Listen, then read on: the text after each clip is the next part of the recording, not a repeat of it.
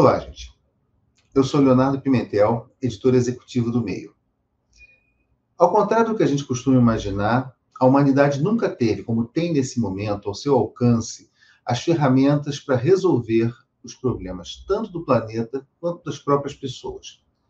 Isso não é a minha opinião, não. Isso é o que diz o nosso convidado dessa semana do Conversas com o Meio, o neurocientista Siddhartha Ribeiro, fundador do Instituto do Cérebro da Universidade Federal do Rio Grande do Norte. Mas por que, que isso que ele defende não está acontecendo? Os motivos são vários, e nessa conversa ele vai nos explicar, por exemplo, como nós buscamos prazer que nunca é realizado, como nós somos movidos por desejos que nunca são atingidos, e com isso nós negligenciamos o nosso corpo, o nosso sono, o nosso ambiente e as nossas relações. Isso explica, em parte, a extrema agressividade que nós vivemos hoje.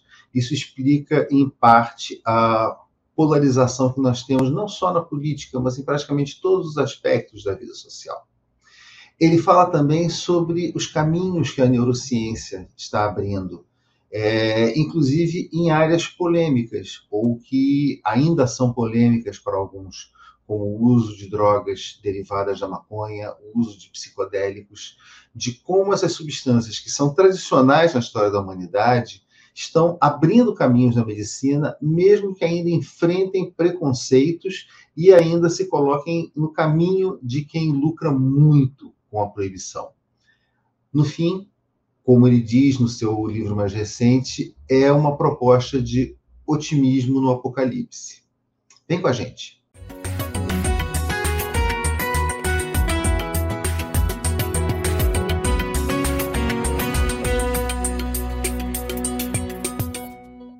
Professor Siddhartha Ribeiro, muito obrigado por estar aqui conversando com a gente. É, no seu último livro, O Sonho Manifesto, o senhor propõe um exercício de otimismo apocalíptico. É, apocalíptico define muito bem os nossos últimos anos. Nós tivemos uma pandemia de Covid, nós estamos vendo uma guerra do outro lado do mundo que afeta o planeta inteiro, tudo que nós vivemos no país nesses últimos anos otimismo diante desse apocalipse todo está mais para sonho ou mais para delírio? Ô, Leonardo, tudo bom? Prazer estar aqui contigo e com todas, todos que estão é, nos assistindo.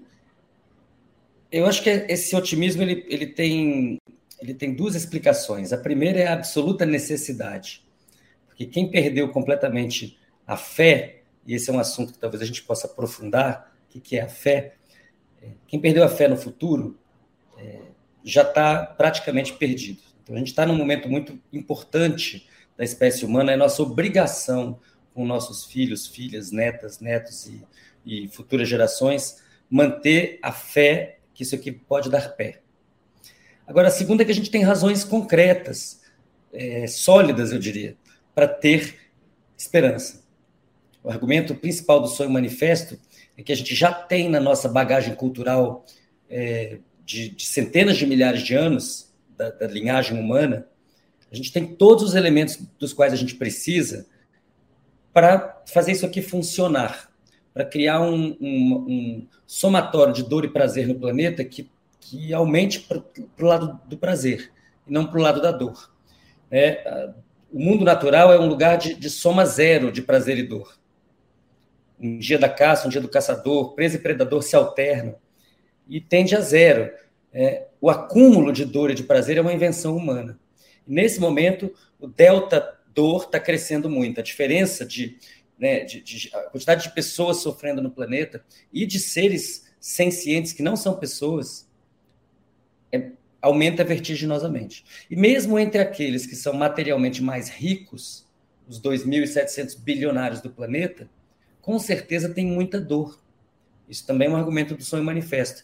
O que a gente precisa fazer para sair desse, dessa sinuca de bico evolutiva, né, que, que diz respeito à, à, inércia dos comportamentos competitivos e, e a dificuldade de a gente engajar mais fortemente na cooperação, é, se a gente conseguir decifrar esse enigma, a gente vai dar certo como espécie, vai cuidar desse planeta. E a gente está muito perto de fazer isso. A gente tem na nossa mochila o capital financeiro acumulado, que é uma energia potencial descomunal, como nunca antes na história desse planeta. A gente tem a ciência é, de, mariz, de, de, a ciência de matriz é, europeia, né, universitária, acadêmica, com suas múltiplas disciplinas, extremamente potente, criando novidades e avançando rapidamente em direção ao desconhecido. E a gente tem uma quantidade enorme de saberes tradicionais de povos originários, de mestras, mestres de saber popular, que tem uma bússola moral para ajudar a ciência e o capitalismo a se organizarem na direção do que o povo planetário precisa. Só que a gente tem pouco tempo para fazer isso. Daí a urgência, daí, como você falou no início, né, do, do o termo apocalíptico. Porque se a gente não agir rápido, a crise socioambiental é, vai nos levar à breca. É, e, e, os robôs vão chegar muito rápido, já chegaram, na verdade, já estão aqui, e muito rapidamente vão transformar o nosso ambiente, é, se a gente não construir uma relação legal com eles. Se não fizermos uma relação boa entre nós, provavelmente a relação com eles vai ser bem ruim. É, mas nesse caso, por exemplo, você está falando de é, é, é, capital, ciência de matriz europeia e saberes tradicionais. Historicamente, a ciência de matriz europeia ela aparece como uma, uma dicotomia em relação aos saberes naturais. É, a medicina, a, a, praticamente todos os ramos da, da, da ciência envolvem um, de alguma forma, uma negação a, ao que existia no passado dentro da própria Europa, né? dentro da própria cultura, sei lá, é, é, é, é da nossa história ocidental, digamos assim. Você passa da alquimia para a química, da, da metafísica para a física, da, da, da filosofia natural para a biologia a ciência está aberta a conversar, o senhor, como cientista, a conversar com esses saberes tradicionais? O método científico está é, pronto para isso? Uma parte, uma, uma parte da ciência está muito pronta para isso, faz isso o tempo todo. É, não nos esqueçamos que as ciências ambientais e antropologia estão dentro da ciência universitária e acadêmica. Mas uma outra parte da ciência está produzindo mais pesticida, mais explosivo. A ciência tem muitas contradições e ela é muito vasta. Agora, do ponto de vista da teoria da ciência, essa história de que a ciência europeia é superior é a ciência, que as outras ciências não são ciências, é uma coisa muito antiga, uma coisa, digamos assim, vai até o Popper. Do Popper para frente, do Kuhn, do Feyerabend, o pessoal já entendeu que os saberes têm que ser porosos. E sempre foram. A, a, por exemplo, a medicina aprendeu e segue aprendendo muito com os povos indígenas, do curare ao, ao DMT. Muito, uhum. aprendendo muito. Agora, quase sempre sem nenhum tipo de troca ganha-ganha, sem nenhum tipo de reparação, sem nenhum tipo de é, construção mais dialética e mais profícua desses saberes que são humanos, são saberes humanos. Agora, o meu argumento é que a ciência ela tem uma espinha dorsal, uma ética é, de colaboração, mas ela também tem uma ética de competição muito forte é, essas duas éticas, uma que, que eu associo à, dopamina, né? A ética da competição está ligada à dopamina, está ligada à, oposição presa e predador, está ligada, em última instância, ao patriarcado. É, e está na, na, nossa linhagem humana, é uma tradição muito antiga. Sem, quem não teve é, esse tipo de possibilidade comportamental não sobreviveu, não deixou descendentes férteis. Por outro lado, a gente tem uma ética do cuidado, uma ética da, da troca ganha-ganha, é, que um cuida do outro, que o grupo toma conta de, de, de, todo mundo, não deixa ninguém de fora. Nós somos muito bons em cuidar dos que são próximos e muito bons em, em negligenciar quem não é do círculo. E essa é uma ética que né, está ligada à serotonina, está ligada ao convívio, é, a, a, respeito da diferença, da alteridade, uma coisa da, da, da, da, matriz matriarcal. As duas coisas estão na nossa linhagem. A gente né, tem uma, uma, o patriarcado e o matriarcado vêm coevoluindo. A gente está, nesse momento, precisando desenfatizar a competição e enfatizar a cooperação. Então, a gente tem duas inércias evolutivas, duas inércias biológicas, e a gente precisa, pela cultura, editar esse caminho. Porque se continuar do jeito que está indo, Nessa ética da competição, os bilionários virarão trilionários, enquanto a maioria das pessoas vai morrer de fome. Os robôs vão produzir tudo, vão consumir eventualmente, e o ser humano vai ficar de fora. É, no final das e contas. A, a, ficção científica já mapeou isso, né, Leonardo? A uhum. ficção científica mapeou isso extensamente. É, conversando, é uma área de interesse minha muito grande. A, a, a ficção trabalha com dois paradigmas. Mary Shelley com Frankenstein, que é o, o, criador, a criatura se voltando contra o criador, e Asimov, que é, Isaac Asimov, que é a, versão, a visão otimista da criatura cuidando do criador, protegendo o criador. É, que mundo é esse de inteligência artificial que nós vamos criar no momento que nós estamos enfrentando uma ignorância natural? digamos assim, em relação ao planeta, em relação uns aos outros. Você falou da, da, desse momento de, de, um delta da dor. Esse delta da dor envolve também a busca por um delta do prazer, né? a busca incessante por um prazer é, é, é, é, imediato, como, como uma droga. É que tem dois tipos de prazer, né, né Léo? Tem, tem um tipo de prazer que é o prazer ligado ao sistema de recompensa e punição mediado por dopamina, que é o prazer da, da, daquilo que, ao ser alcançado, se realiza plenamente. Então, o desejo ele vai se deslocando. A pessoa deseja comprar não sei o que, aí ela compra, na hora que ela compra, ela tem uma descarga dopaminérgica, ela tem muito prazer que ela adquiriu aquilo. Imediatamente em seguida, ela joga aquele desejo em outra coisa. Obscuro né? Isso, As coisas que são mediadas por. Esse desejo dopaminérgico ele é um desejo insaciável.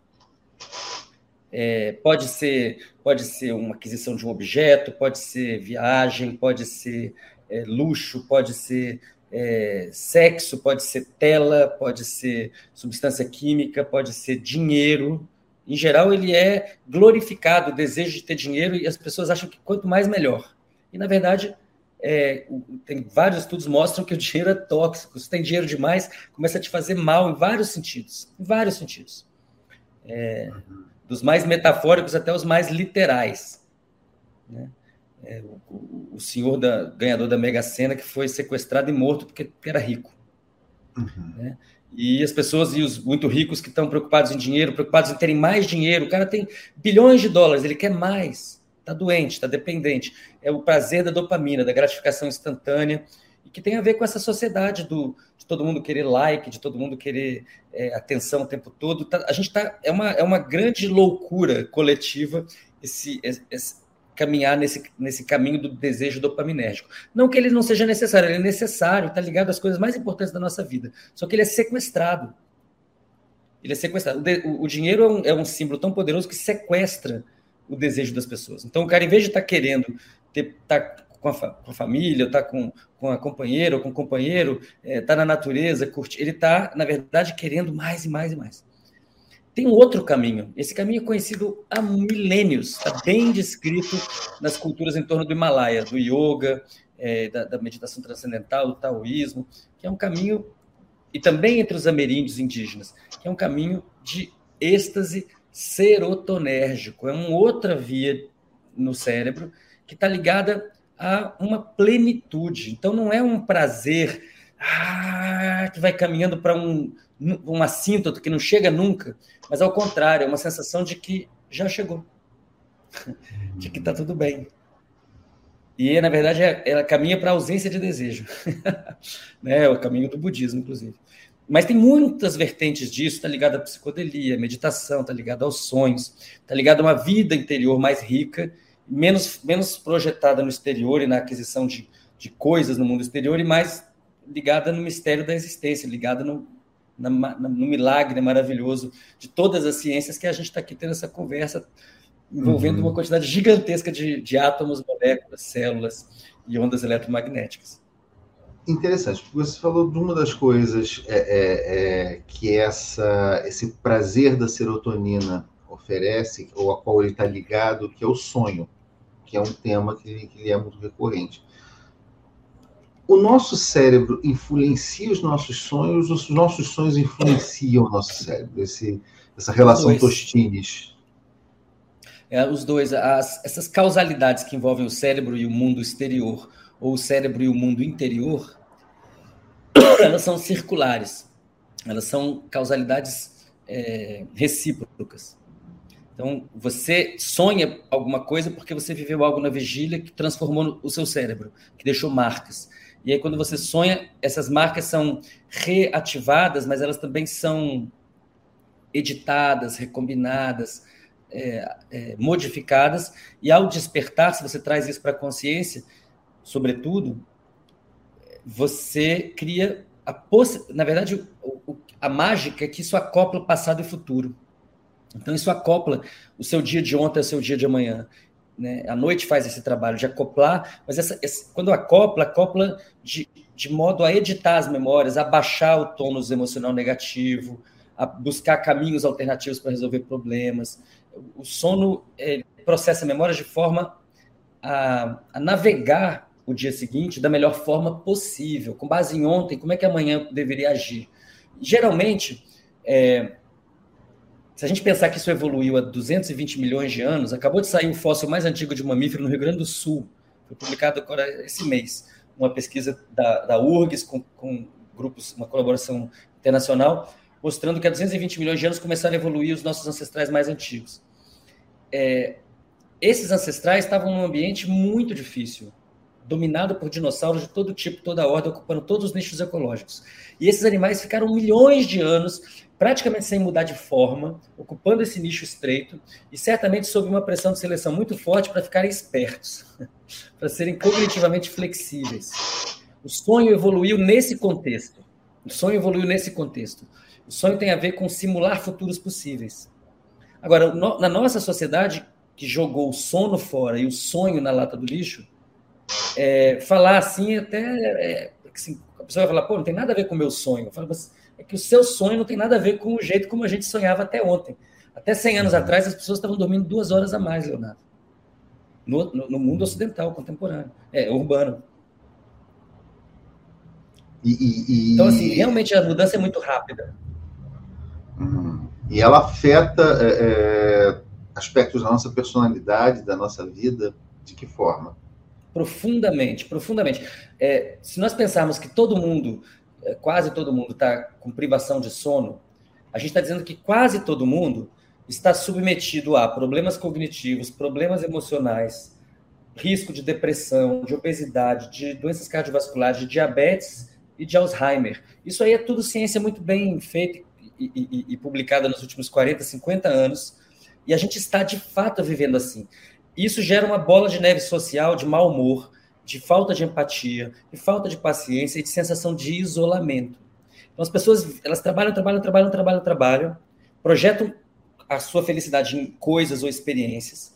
Essas coisas não levam à plenitude, elas sempre que chegam já, já o desejo vai para outro lugar, então o desejo ela nunca consegue saciar o desejo.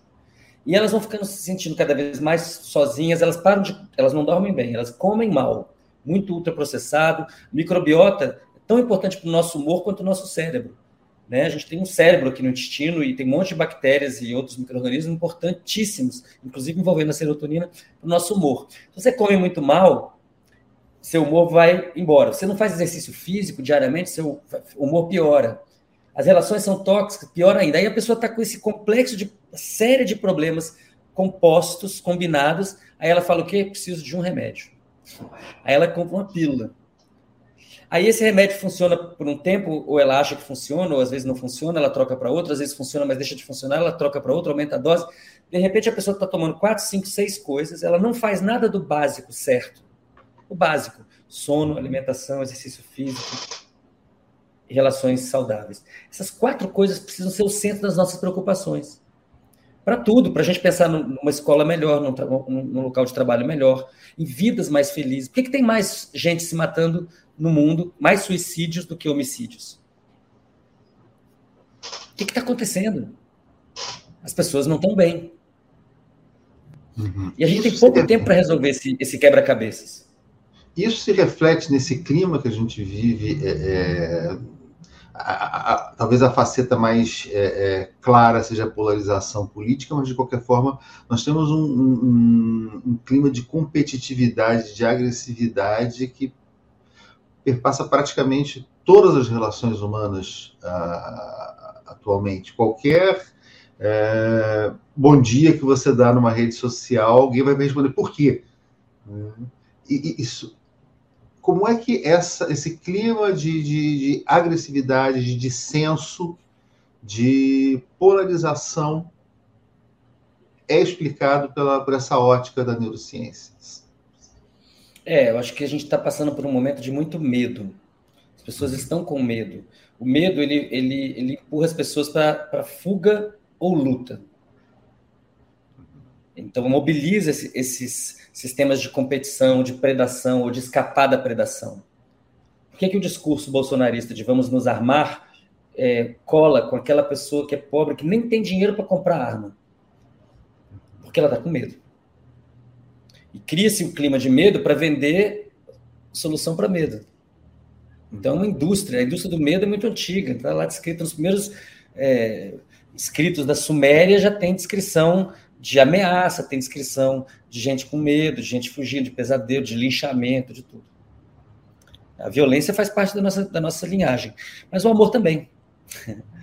É, é, e eu acho que eu, eu gosto de lembrar que somos no Brasil mais de 90% das pessoas que se professam cristãs. Eu fico pegando nesse pé do cristianismo. Eu não, não tenho uma entrevista que eu não fale sobre isso. Porque a gente precisa cobrar das pessoas uma adesão ao que elas professam. Uhum.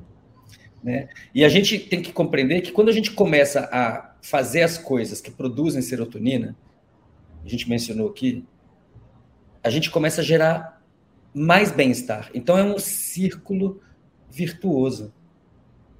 A gente, no momento entre 2018 e 2022, a gente está lutando contra um, um círculo ou um ciclo vicioso, que é um ciclo em que a gente, quanto mais a gente aumenta a agressividade, mais a agressividade de todos aumenta, e aí a gente vai caminhando nessa direção até o quê? Qual é o projeto?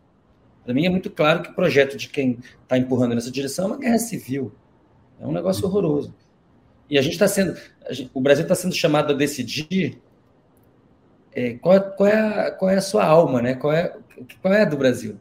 Qual é a do Brasil? Nós somos um país que a gente vai se, se destruir aqui, se canibalizar, ou a gente vai é, prosperar, ocupar o lugar que a gente merece no mundo, entrar no século XXI com o nosso passaporte verde, que é a, a floresta amazônica, cheia de universidades, institutos federais, um monte de gente estudando a biodiversidade e a diversidade cultural, em trocas de respeito. Porque veja, né, Leonardo, o problema não é de escassez. O mundo não tem escassez e o Brasil muito menos.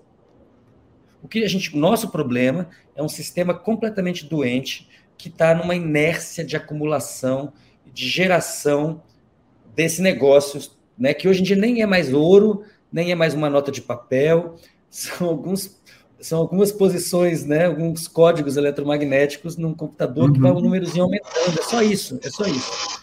E a gente está muito. O meu otimismo é o seguinte: a gente está muito perto de dar certo.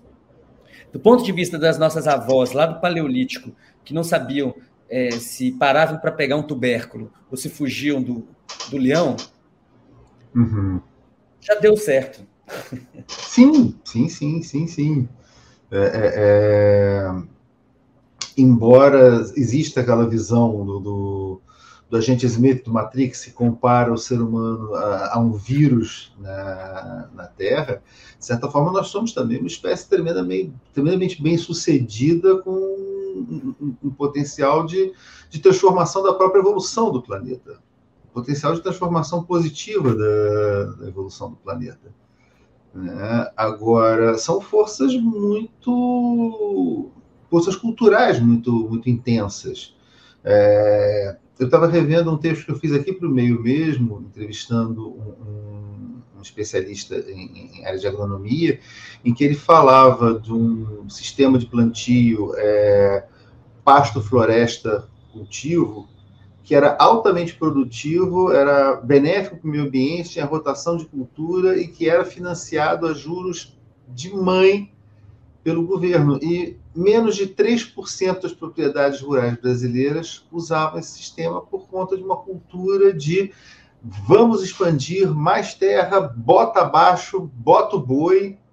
É, é uma questão também de uma cultura que, de certa forma, dá certo, porque enriquece uma parcela da, da, da população, cria uma ideia de dependência dela. Nós precisamos dessa, dessa cultura, dessa produção constante, desse crescimento constante. Né? Como se quebra isso? Olha, eu estou vendo com muito bons olhos a eleição de uma bancada de cientistas para o Congresso. Uhum.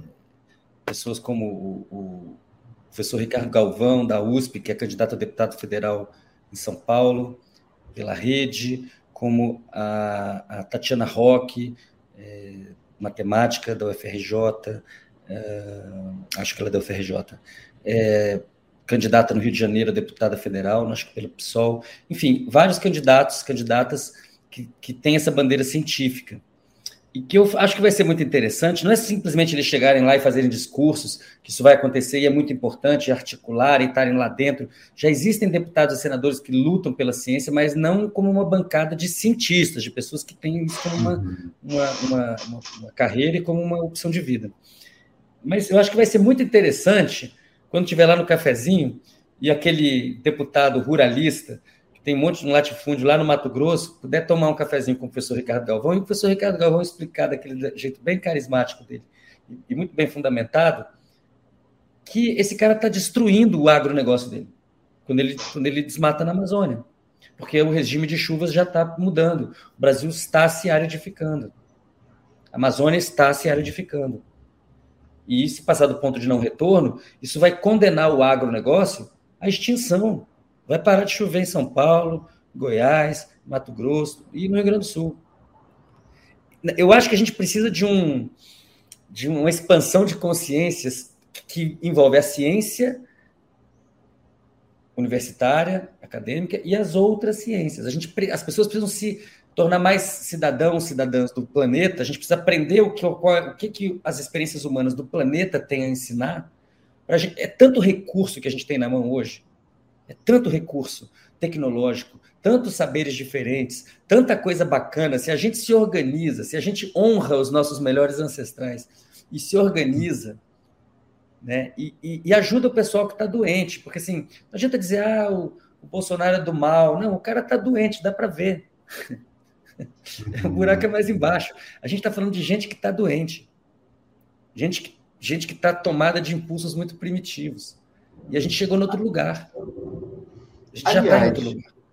A gente falando de impulsos é, é, primitivos, falou a questão do, do, do, do bolsonarismo e tudo mais. É, que mecanismo, além do, da, da, questão do medo, medo da transformação, medo do, do diferente, medo da troca, é, que outros processos explicam essa situação, como a, como a gente chama em, em, em literatura, de suspensão, da descrença, que faz com que as pessoas abracem é, ideias anticientíficas, ideias. É, é, preconceitos, informações, remetendo a uma frase clássica, a uma passagem clássica de Marx no caso Tico Marx, no filme Diabo 4, em que ele indaga: é, você vai acreditar em mim ou nos seus próprios olhos? Que processo é esse que está fazendo com que as pessoas acreditem mais no outro do que nos seus próprios olhos? É, Leonardo, essa, essa, pergunta é muito, é muito importante. É, eu acho que diz respeito a dois fenômenos. Então, vamos lá, né? Nós somos muito bons em acreditar. Quando a gente acredita numa coisa, a gente é capaz de embarcar nisso com muita paixão. É, a cultura humana é um sistema de crenças compartilhadas. O símbolo, a produção de símbolos, basicamente depende de convenções, de acordos. Então a gente é muito bom nisso. A ciência acadêmica universitária é um sistema particular de crenças que tem algumas características muito, muito especiais. Uma delas é que não se acredita numa verdade absoluta, só em verdades provisórias. Outra é que o conhecimento ele é construído, ele não é revelado. Ele pode até ser revelado como intuição de um experimento, de um modelo, mas ele precisa ser construído empiricamente, ele precisa ser corroborado por diferentes pessoas com diferentes conflitos de interesse, cuja, cuja soma não anule os resultados. É, ou seja, a gente precisa de construção de um consenso entre muitas pessoas que têm não só o direito, mas o dever de serem muito críticas a maior parte das pessoas tem uma exposição a essa vertente do, dos saberes humanos, que é a ciência, de um jeito que, ao mesmo tempo, glorifica a ciência, porque se aprende que a ciência é a, é a, é a medida da verdade da contemporaneidade, mas não faz com que as pessoas se apropriem da ciência. Então, a ciência acaba ocupando um certo lugar, que é um lugar muito semelhante ao lugar de autoridade de qualquer divindade. Uhum. E quando as pessoas não se apropriaram do método científico, e aí o método científico entendido não como aquele método cartesiano lá do século XVII, eh, né, digamos assim, que tem seu, sua validade e é usado até hoje, mas, mas um método científico bem mais amplo mesmo, no sentido de entender que os saberes humanos são múltiplos, aquilo que a gente falou antes. Se a gente pensar que isso está à disposição do planeta, de modo algum o nosso sistema educacional oferece isso para a cidadania. De modo algum. Basta pensar assim, no, até o ensino médio a gente só chega na física do século XIX. A gente não esbarra nem no início do século XX. Uhum. E a distância está crescendo. Então a gente está. Isso é uma coisa que o Carl Sagan falou dos anos 70 com muita presciência. Nós estamos criando um baita de um problema, porque é uma sociedade toda baseada em ciência em que ninguém entende ciência. Quando a pessoa entende um pouco de ciência, ela passa a acreditar menos, inclusive, naquilo que se apresenta à primeira vista como sendo científico. Então, uhum. para a pessoa entender que tem um artigo sobre cloroquina, um certo, um certo peso é, de, de, convencimento, e um outro que tem menos peso, ela tem que entender como é que o conhecimento é construído. Por que, que o Brasil ficou confuso nessa história da cloroquina? Porque as pessoas não entendem direito a diferença entre in vitro e in vivo, elas não entendem direito, direito a diferença entre, entre vírus, e, e, ver, verme. É, é, elas não. É tudo muito confuso. Agora, isso é só no Brasil? Não. A educação no planeta tem um problema. Ela não mudou muito desde, desde os, as primeiras escolas da Suméria. Ainda é uma pessoa mais velha, com um monte de gente mais jovem, uma coisa meio, meio vertical. E a gente vai precisar pensar uma outra educação. O Sonho Manifesto tem um capítulo só sobre isso, aprender a aprender. Que é logo no final, assim, antes da gente sair do labirinto, a gente tem que aprender a aprender a gente tem que melhorar muito as escolas. A gente tem que pensar que a escola é a instituição central para o nosso futuro. A instituição. Carreiras de Estado importantes são as do magistério. Mais importante do que eu, por exemplo, professor universitário, mais importante do que juiz ou general. Ainda mais general com duplo teto. Uhum. E, é, é paradoxalmente, nós estamos na contramão. Nós nunca tivemos um investimento tão baixo em ciência, nós nunca tivemos um descrédito tão grande é, é, da ciência. Hoje nós estamos ouvindo que o vírus da poliomielite está circulando, sem dúvida está circulando no Brasil. Pombas, o, o orgulho da nossa geração foi ter erradicado a poliomielite no Brasil. É muito retrocesso, né, É muito retrocesso, é muito retrocesso, é muita esculhambação como o, o que vai ser necessário para nós, eu não vou dizer nem avançarmos a ciência no Brasil, mas recuperarmos a ciência no Brasil? Bom, para começo de conversa, é preciso é, é, dizer claramente, né? E o, o, Lula tem muito, o presidente Lula tem muita moral para dizer isso, é que ciência é estratégica. Se não tiver clareza de que ciência é estratégica, ela não vai tomar nem cafezinho porque não tem os, os, grupos de interesse e os lobbies que tem os outros setores. Então, é, a, a ciência é setorial, ela não é setorial, a ciência é do interesse de todo mundo. Uma vez eu tive uma conversa dessa com um motorista de Uber, a gente caiu no engarrafamento e fiquei uma hora e meia conversando com ele. E ele perguntou como é que estava, eu falei, tá, ainda era governo Temer, já estava horrível no governo Temer, só que o governo Bolsonaro conseguiu piorar. Eles realmente agiram e estão agindo para destruir a ciência e a cultura no Brasil e o meio ambiente. É, é evidente o, o, esforço. E, mas ainda era governo Temer, já estava tudo muito ruim. E, e aí, uma hora ele falou: Ah, eu nunca tinha pensado assim, que realmente para vocês está muito ruim. Eu falei: Para vocês não, cara pálido. teu, teu aplicativo aí, teu celular, isso é tudo ciência, bicho. Uhum. Como assim? Né?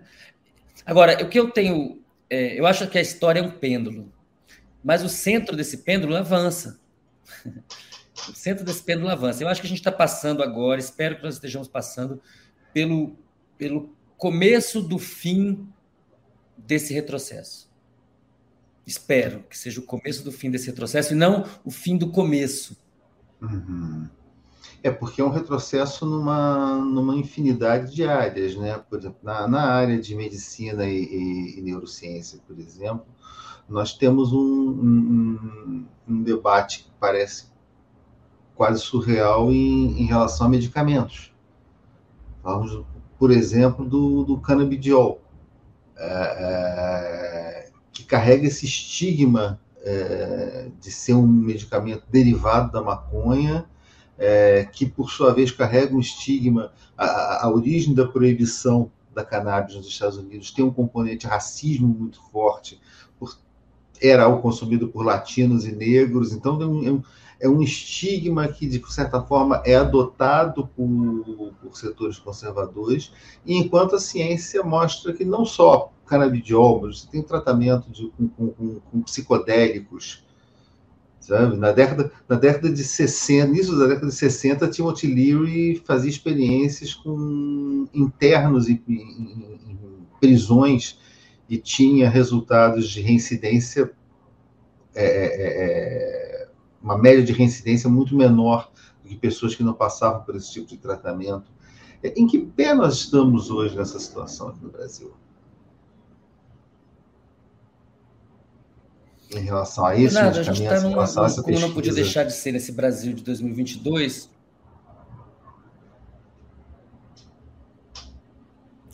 Está me ouvindo? Estou tá... te ouvindo, estou ouvindo, te ouvindo.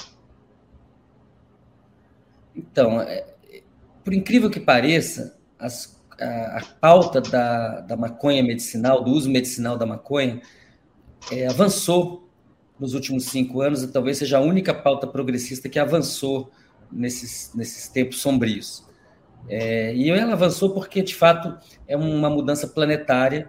Estados Unidos, Canadá, Alemanha, Israel, Uruguai, Colômbia, é, vários países estão avançando rapidamente, Portugal, na direção de, de que cannabis é um poderoso remédio e que tem muitas maneiras diferentes de ser usado para muitas doenças diferentes tanto é que há cinco anos, tem gente que não sabe disso, há cinco anos existe, existem remédios é, à base de é, componentes da maconha na farmácia.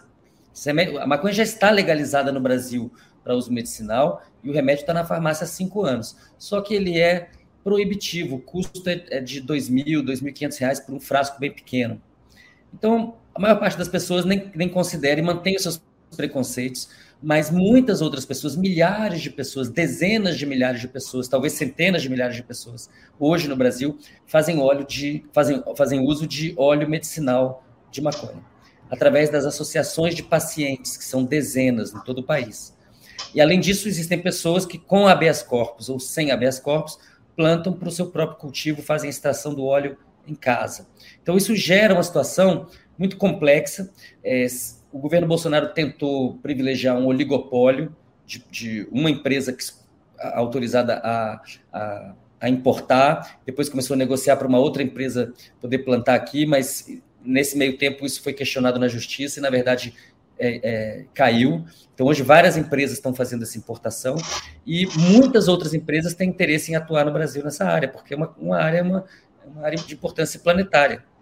É, é, é uma revolução para a medicina. O que vai acontecer vai depender da tramitação do projeto de lei 399 no Congresso, que regula essas empresas e essas associações.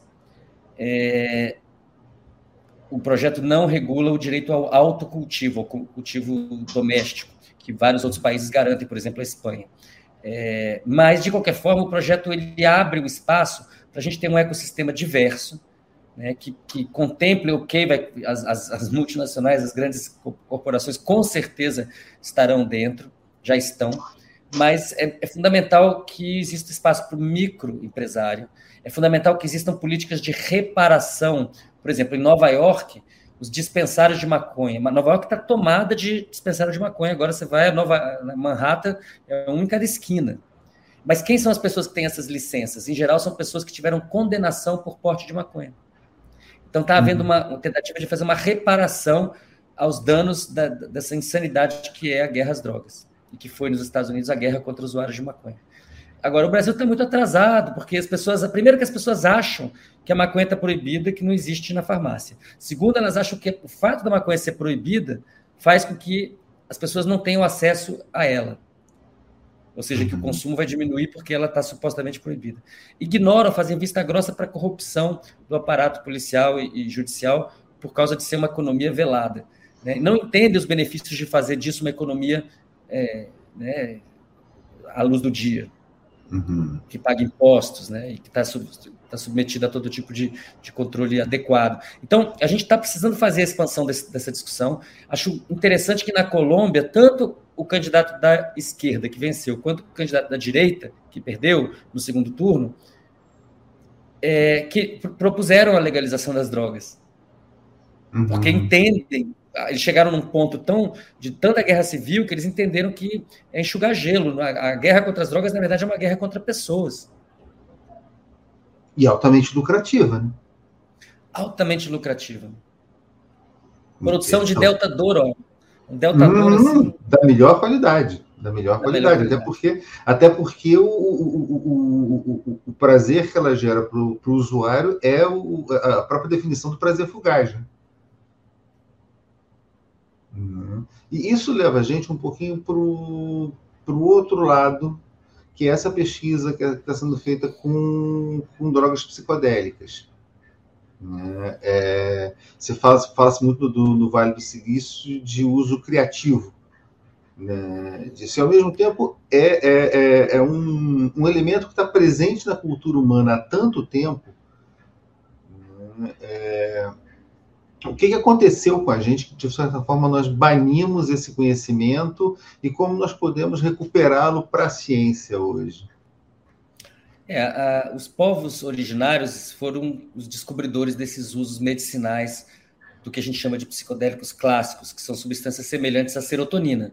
Então, a gente está falando aí do, do DMT, do 5-metox-DMT, uh, estamos falando da mescalina, estamos falando da ayahuasca, que é uma composição de diferentes substâncias e plantas, estamos falando do MDMA, estamos falando do LSD, todas essas substâncias têm semelhança química com a serotonina e agem no sistema da serotonina de maneiras, cada um um pouquinho diferente. É, não é só da serotonina, não, é um pouco mais complicado do que isso, mas é principalmente da serotonina.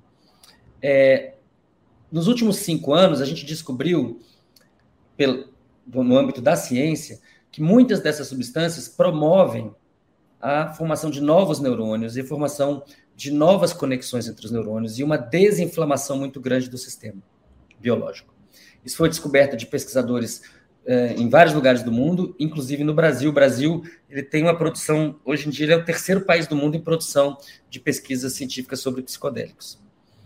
É, isso se deve, em grande parte, ao fato de que a ayahuasca é uma substância legalizada no Brasil desde os anos 80.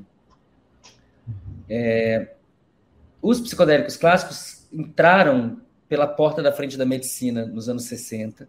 Depois eles foram expulsos nos anos 70, final dos 60, início dos 70. Como você falou, o Leary e muitas outras pessoas fizeram muita pesquisa. Uhum. E depois houve uma renascença. Essa renascença está rolando já há uns 15 anos.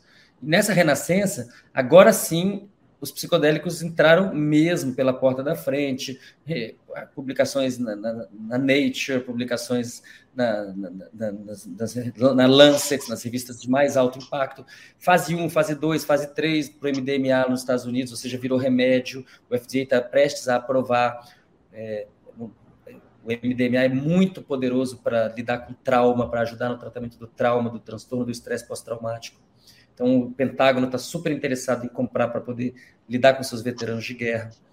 Então, é uma mudança muito grande. Agora, o que é importante a gente perceber que a ênfase que foi dada pela, pela psiquiatria nos últimos 40 anos é de tá sofrendo, toma o remédio certo. E se não está certo, troca por outro remédio, aumenta a dose ou combina. Pouca conversa, pouca escuta. A ênfase não foi na escuta, na anamnese, uma ênfase na, na pessoa como um sistema biológico apenas e baseado na ideia de que depressão é baixa de serotonina. Hoje a gente sabe que é muito mais complicado do que isso. Depressão não é baixa de serotonina. Você pode ter serotonina baixa e está muito bem. Você pode ter serotonina alta e está deprimido. Serotonina tem a ver com humor, mas não é uma molécula que, de maneira né, é, Não é um interruptor, diga desliga. Não é um interruptor, né? De maneira linear. Não, na verdade, depressão tem a ver com vínculos, aliás, com falta de vínculos.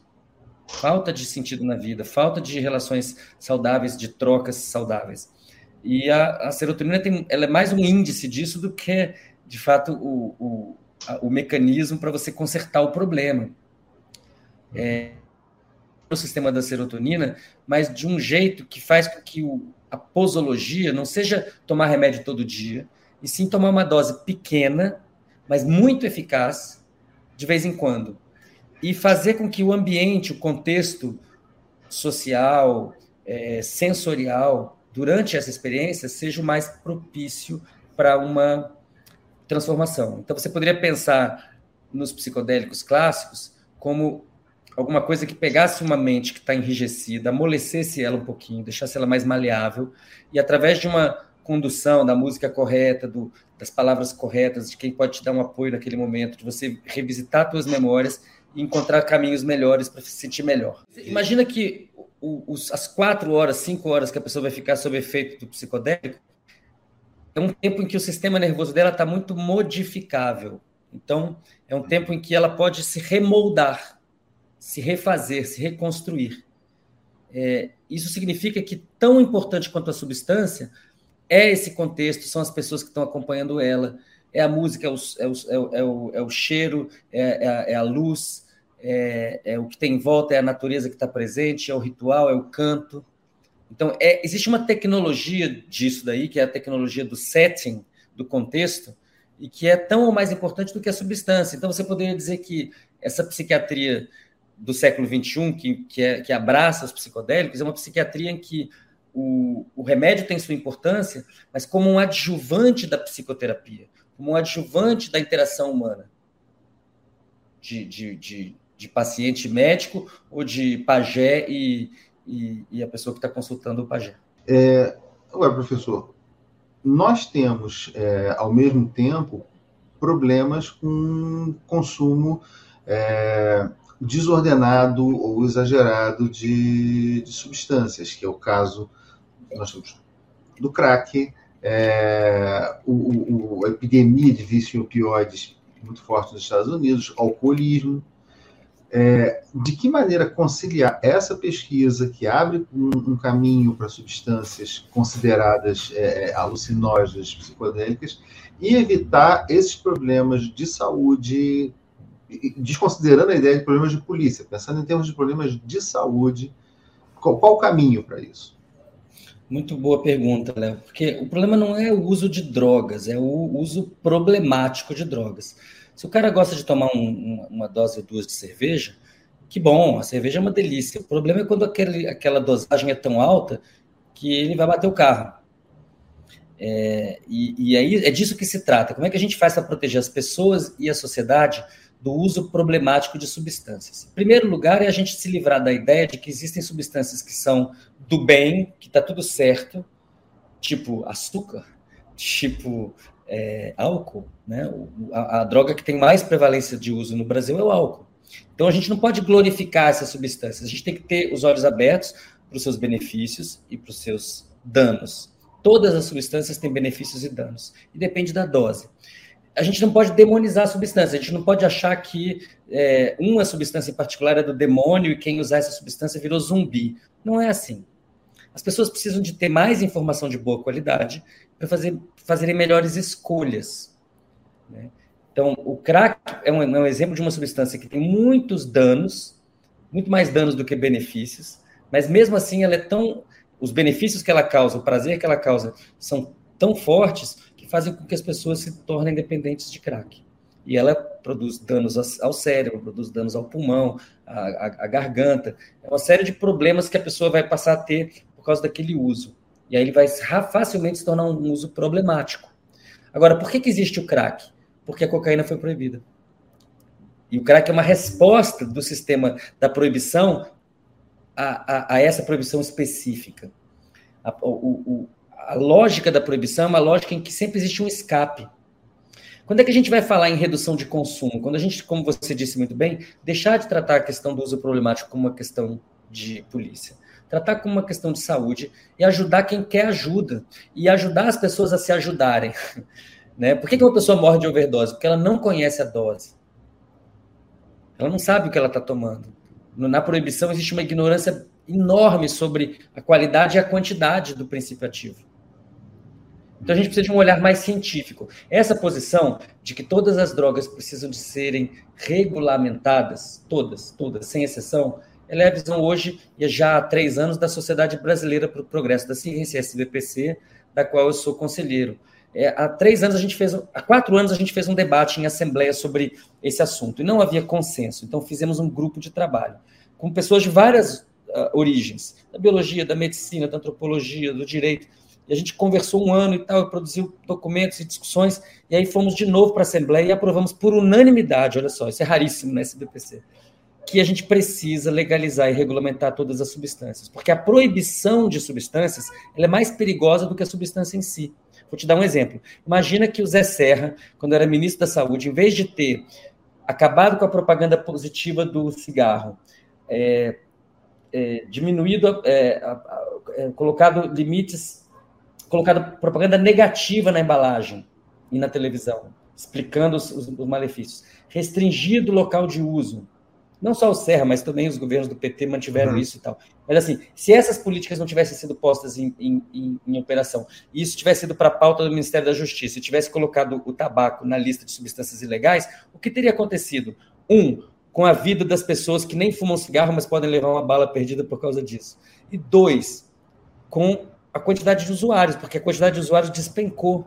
É, o uhum. uso de, de, de, tabaco era de quase 50% da população, hoje em dia é em torno de 15%. Agora, eu tenho convicção de que se tivesse sido proibido o tabaco aqui há 20 anos atrás, hoje em dia o consumo podia estar igual ou maior e as pessoas estavam morrendo, subindo o morro para poder comprar cigarro. Uhum. É, é, é, a, a, a, ilegalidade é uma. Bom, a própria lei seca nos Estados Unidos nos provou isso. Transformou, um, um, criou a máfia, por assim dizer. Né? É, é a ilegalidade é lucrativa. Né? O controle. E não é eficaz. Não, não, é, é eficaz. eficaz. em reduzir o consumo. Não é eficaz. Uhum, não é eficaz. Ou seja, professor, no final das contas, mesmo diante desse apocalipse todo, o nosso cérebro tem motivos e ferramentas para ser otimista. É isso? É isso, Léo. A gente precisa, a gente precisa ter é, muita responsabilidade agora, porque a gente tem muito a perder. A gente não pode se desesperar. Os seres humanos somos uma espécie incrivelmente capaz de fazer coisas maravilhosas. E também a gente é incrivelmente capaz de enfiar o pé na jaca. E agora chegou a hora da gente tomar jeito. Escolher onde a gente vai botar o nosso pé, né? Professor Siddhartha, muitíssimo obrigado. Tá? Prazer. Esperamos conversar outras vezes. Foi uma conversa muito, muito boa. Muitíssimo muito obrigado, senhor. Obrigado também. Forte abraço. Um abraço.